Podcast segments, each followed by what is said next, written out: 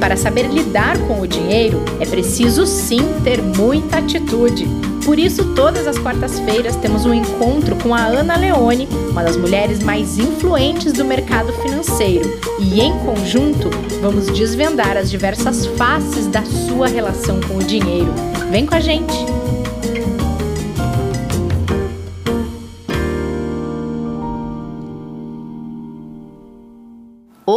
Bem-vindas e bem-vindos ao Dinheiro com Atitude de hoje. Aquela nossa conversa de todas as quartas aqui no Investidor em Foco, onde a gente fala sobre relação com o dinheiro.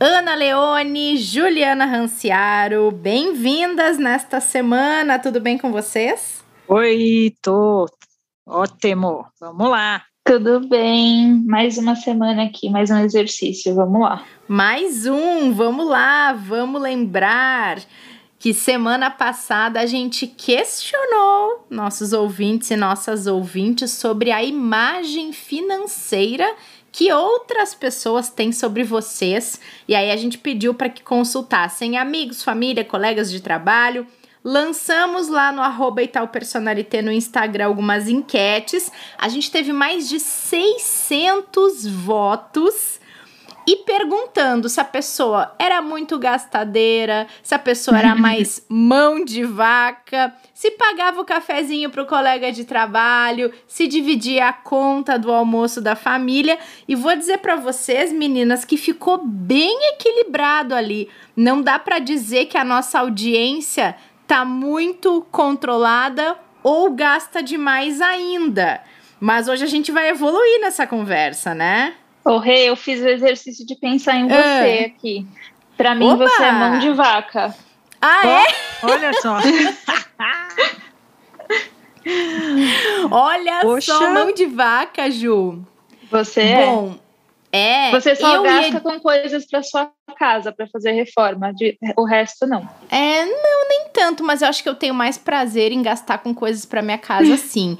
Mas sabe que eu ando pensando muito nisso toda vez que eu quero comprar alguma coisa para mim.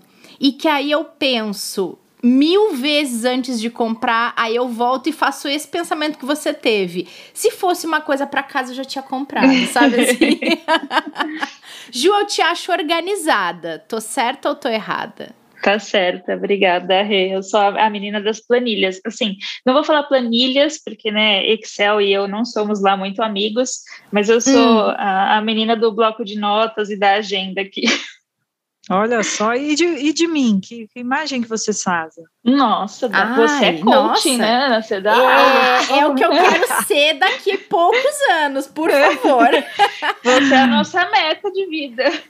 Pois Exatamente. É, sarro, gente. Esse exercício é muito bom mesmo, sabe? Deixa eu contar no... uma coisa antes, Ana. Antes de você explicar, é. eu preciso dividir a imagem financeira que o meu marido tem de mim, gente. Poxa, essa é. Ele acabou agora. de me dizer que eu sou corajosa, segura e confiante financeiramente. Acho que eu vou botar Nossa. uma plaquinha com isso no meu escritório. Meu Deus, põe no LinkedIn, na descrição do né? É, Vou colocar. Olha, adorei. Poxa vida, hein? Essa é boa. Ganhou pontos. Gostei, viu só? É, pois é, esse exercício de fato é bem potente, meninas. E é engraçado porque, assim, é, as pessoas acham que eu sou extremamente organizada financeiramente, mas eu vou confessar aqui para vocês, na verdade, eu não sou organizada, eu sou focada. E até é hum. importante a gente entender essas diferenças, porque na verdade, assim, a organização não é uma coisa é, natural.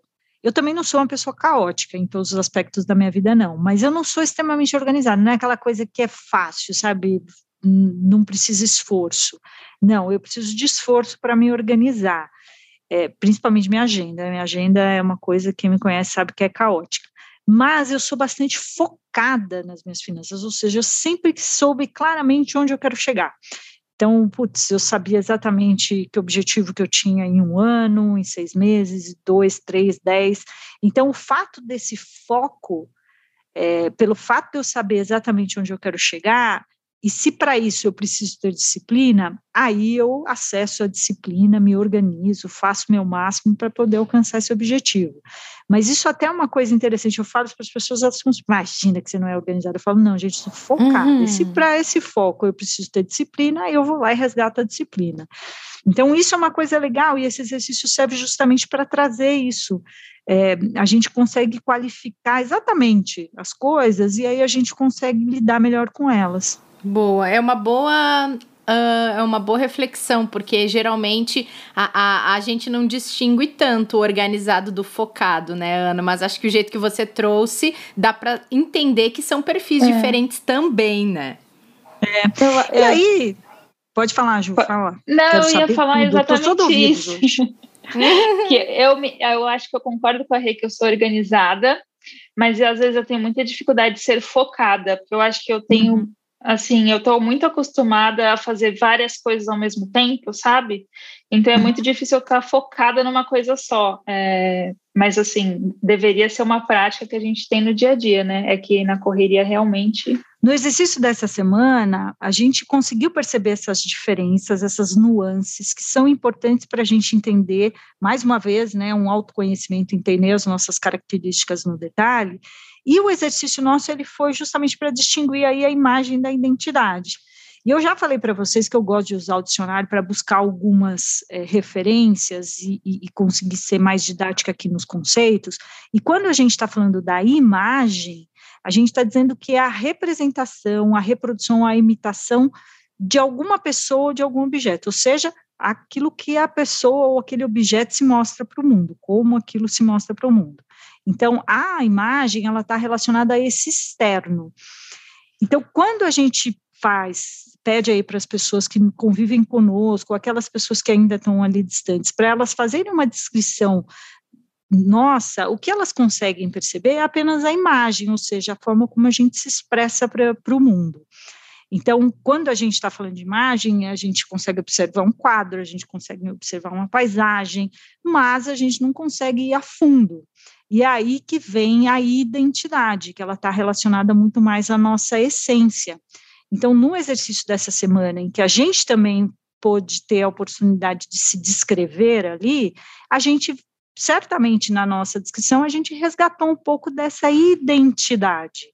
Então, muitas vezes a identidade ela nem é tão visível, ela está ali dentro, porque é um conjunto de características que vai distinguir uma pessoa da outra. Então, por exemplo, eu posso fazer um negócio exatamente como é, o meu vizinho, mas eu vou fazer de um jeito diferente, com um traço diferente, com uma identidade diferente.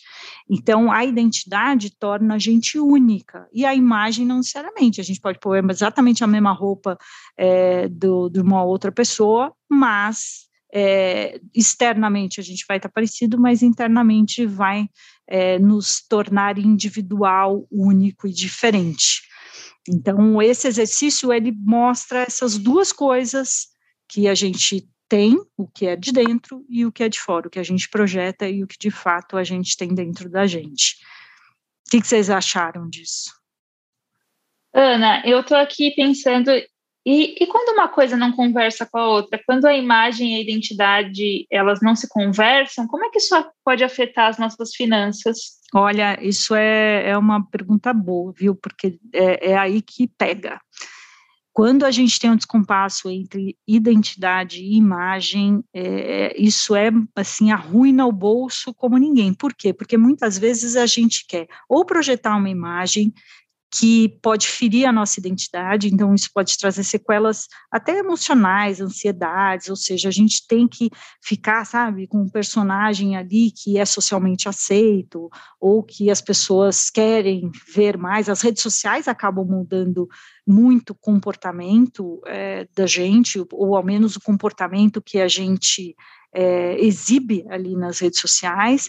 Então, isso pode trazer questões é, internas ali, emocionais, mas também pode trazer um rombo para o bolso, porque a gente vai possivelmente gastar mais do que o necessário para manter aquela aparência social, é, para a gente manter aquele status. Então, quantas vezes a gente vê é, pessoas que têm ali né, uma vida super confortável, o carro do ano, mas a gente sabe que por trás ali a pessoa está com as finanças todas comprometidas. Então, quanto a gente, quando a gente tem esse descompasso entre a imagem que a gente projeta e de fato a nossa identidade ou a nossa possibilidade, a nossa capacidade financeira, isso pode ser assim uma explosão e arruinar bem as finanças. Então, por isso que a gente é, precisa entender aqui, putz, será que eu estou querendo projetar uma imagem e que primeiro que eu não vou dar conta porque financeiramente não cabe no meu bolso?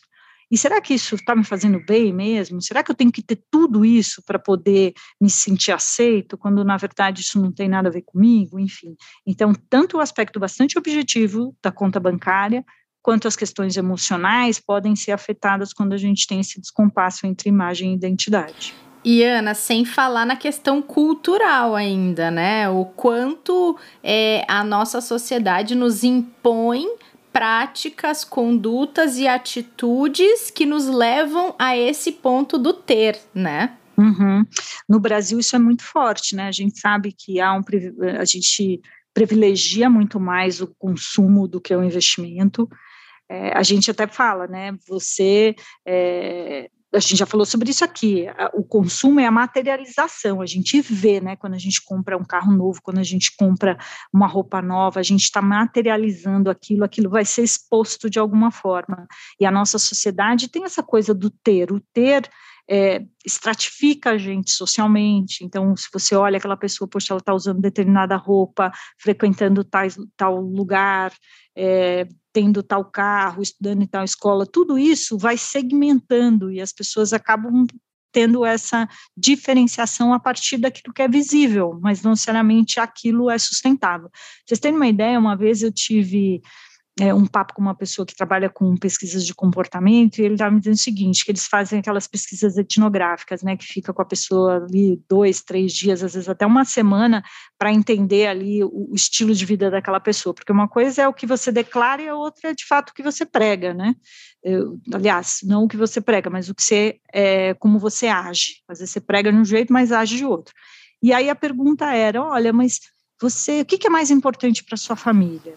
Hum. E aí eles falam, não, para minha família o importante é conforto, a educação dos meus filhos, etc. Isso foi uma, é, uma declaração né, no, na pesquisa. E aí depois, quando os pesquisadores foram ali conhecer o ambiente que aquela pessoa vivia, deu para ver que era uma casa muito simples que eles viviam, e não era nenhum demérito disso, mas foi uma constatação da pesquisa, e principalmente para entender o que, que era mais relevante para aquela família, a casa era muito simples, faltavam coisas na casa, é, os filhos estudavam numa escola pública do bairro, etc., mas ele tinha um carro zero na garagem.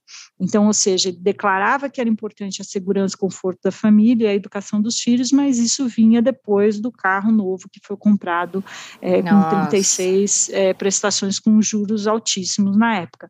Então, isso mostra é, a sociedade do ter do que o do ser, né? E muitas vezes. Então, não há dúvida que o aspecto cultural interfere muito, assim como nós já falamos aqui de outras interferências, mas, eh, em geral, a gente acaba se influenciando bastante pelo nosso entorno e isso pode ditar o nosso comportamento financeiro e, principalmente, a imagem que a gente quer projetar. Ana, você falou aqui das, é, que a nossa cultura ela dá muito peso para o ter, né? E até você já comentou um pouquinho sobre redes sociais antes. Mas como é que as redes sociais elas podem contribuir, então, positivo ou negativamente é, nessa questão da sociedade dar peso para o ter. Você sabia que uma vez eu fiz um, um, post que eu falei assim, o preço da selfie, né, o custo. Se você pegar uma selfie, pega uma selfie. Nossa. Você faz a conta, às vezes eu faço a conta, porque assim, primeiro as redes sociais mostram uma vida que eu não tenho, né? Assim, Gente, ninguém por mais tem. que você tenha dinheiro, você não tem tempo para é. viajar tanto. e às vezes nem quem posta lugar. tem, né? Exatamente. Então, obviamente, ali é um recorte, é uma, fra uma um fragmento da vida de alguém. E, em geral, a gente seleciona o melhor fragmento para que ele seja exposto ali. De novo, a questão da, da imagem. E o custo da selfie mesmo, porque, poxa, você está na sua melhor maquiagem, você põe seu melhor look, o melhor ângulo, tem todos os truques de ângulo para você aparecer melhor aqui, você tem o melhor ângulo da direita, da esquerda, enfim. As redes sociais, elas trouxeram uma ansiedade maior dessa questão de você sempre estar bem. Então, você tem que sempre estar feliz, você tem sempre que estar bem no amor, bem na família, bem financeiramente, bem no trabalho.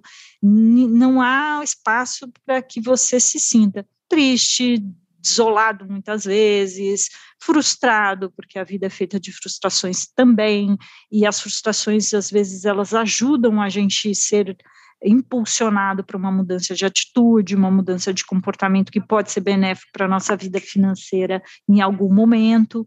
Então, as redes sociais, elas potencializaram a imagem, a projeção dessa imagem de que tudo está muito bem. E como a gente acha que quando a pessoa tem a vida financeira organizada, isso é fonte da, é a solução de todos os seus problemas, é, essa, essa questão ela se potencializa. Então, a gente pode ter uma excessiva exposição de uma imagem que não é verdadeira, que ela está sendo projetada ali por uma aceitação social muitas vezes, ou até por um engajamento da rede mesmo, e isso, de novo, como eu falei, pode trazer sequelas emocionais e também para o bolso. E Ana, nessa linha, vale a gente se blindar dessas influências, hein? Olha, dá, dá, né?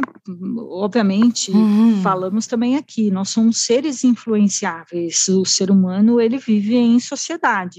Nós estamos aqui desenvolvidos é, como sociedade porque a gente sempre viveu junto, né? Com família, com em volta da fogueira na época, na descoberta lá do fogo, enfim, nós precisamos ter esta é, esta influência até porque somos seres sociáveis mas há como a gente se blindar um pouco. E também é o que a gente falou, essa, essa mentoria aqui, ela está sendo uma construção, um processo de construção.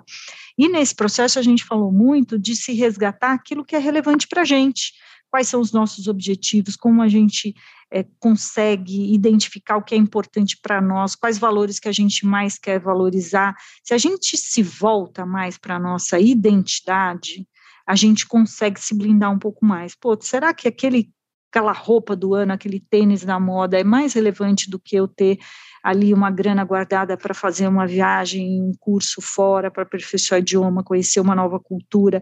Então, quando a gente consegue traçar mais claramente o nosso objetivo, tornar isso mais, mais real, mais tangível, a gente fica um pouco mais blindado dessas influências que a gente passa, é, que passam a nossa porta toda hora, e a gente tende a acenar, né, a flertar mais com essas influências é, que não tem jeito, somos assim, mas eu acho que essas podem ser dicas boas para a gente se sentir um pouquinho mais protegido disso tudo.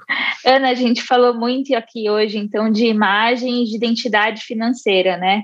É, então, como é que a gente faz para descobrir qual é a nossa personalidade financeira? Aí, agora pronto. Pergunta que faltava. Lá vem aqui. ela, Ju, lá, lá vem, vem ela. Lá vem. É. Eu nem sei o que, tá... que eu pergunto, né?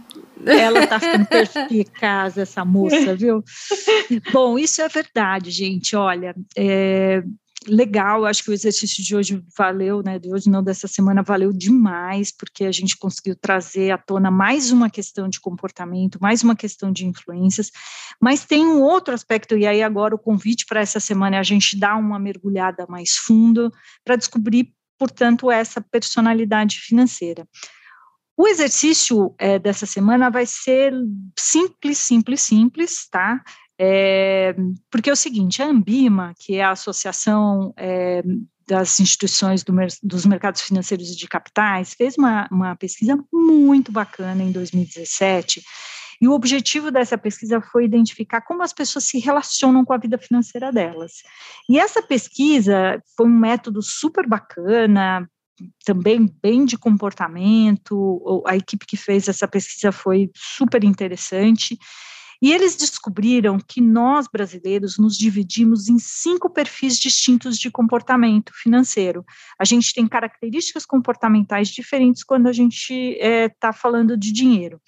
Então, o primeiro perfil é um perfil construtor, o segundo é o perfil despreocupado, o terceiro é o sonhador, o quarto é o camaleão e o quinto é o planejador.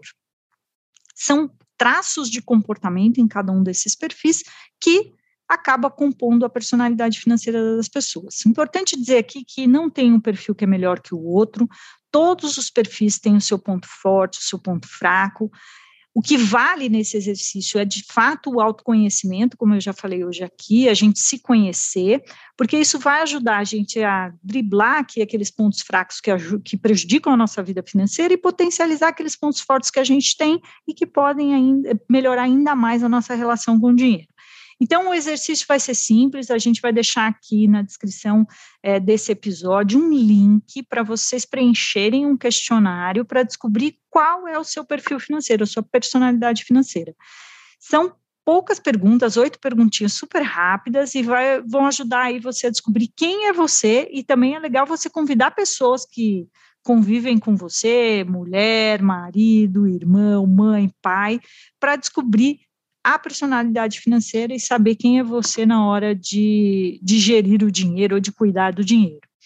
Então, minha sugestão é façam esse exercício, convide as pessoas próximas de você que façam também, porque de alguma forma, a gente falou aqui de influências, essas pessoas influenciam a vida financeira de vocês. E o legal é que vale assistir os vídeos que essa pesquisa traz, porque mostra aí detalhadamente cada um desses perfis e é um material imperdível, meninas. Vocês já, vocês já viram essa pesquisa? Eu já fiz. Eu ah, também. Faz um tempo, faz bastante tempo, mas eu vou refazer e eu não assisti os vídeos. Na época eu só fiz o, o questionário para saber o meu perfil. Eu era planejadora mas não sei o que eu sou agora. A gente vai mudando, né, gente? Vai, vou, é, vou fazer de novo e vou, e vou assistir. Legal, é, eu acho eu, olha... os vídeos eu também não assisti, mas eu fiz o, o teste também, Rei, eu também sou planejadora. Oh. Olha, eu fiz também, mas eu só vou dizer a minha personalidade ah. financeira no próximo episódio. Não saiam daí. ah, tá bom, agora eu fiquei curiosa, tá. É. Vamos dormir com essa, Ju. Quero ver. Semana inteira vocês vão ficar fuçando a minha vida, investigando os meus é, arquivos a gente secretos. Vai fazer o teste pela é. Ana aqui. Exato. Vamos tentar adivinhar o da Ana. Vamos. Pois é. Não deve ser muito difícil, Boa. não, mas vocês vão ter que esperar a semana que vem. Tá bom, a gente espera, não tem problema. E até lá, a gente vai deixar, como a Ana falou, o link para vocês fazerem o teste aqui na descrição do episódio. Também vai compartilhar esse link no Instagram e no Twitter do Itaú Personalité para que a gente consiga também fazer umas perguntinhas, fazer uma brincadeira com vocês ali nos nossos perfis. A Ana também vai dividir os conteúdos no perfil do Dinheiro com Atitude e a gente vai conversando com vocês sobre esse assunto mais uma vez. Meninas, foi ótimo. Obrigada e até a semana Muito que vem. Muito bom. Até, meninas. Super beijo para todo mundo. Obrigada, gente. Até semana que vem. Até outro beijo para vocês e obrigada a todo mundo que acompanhou mais essa conversa sobre relação com o dinheiro aqui no Dinheiro com Atitude, no podcast Investidor em Foco. A gente encontra vocês no próximo episódio. Até lá. Para saber lidar com o dinheiro, é preciso sim ter muita atitude. Por isso, todas as quartas-feiras temos um encontro com a Ana Leone, uma das mulheres mais influentes do mercado financeiro, e em conjunto vamos desvendar as diversas faces da sua relação com o dinheiro. Vem com a gente!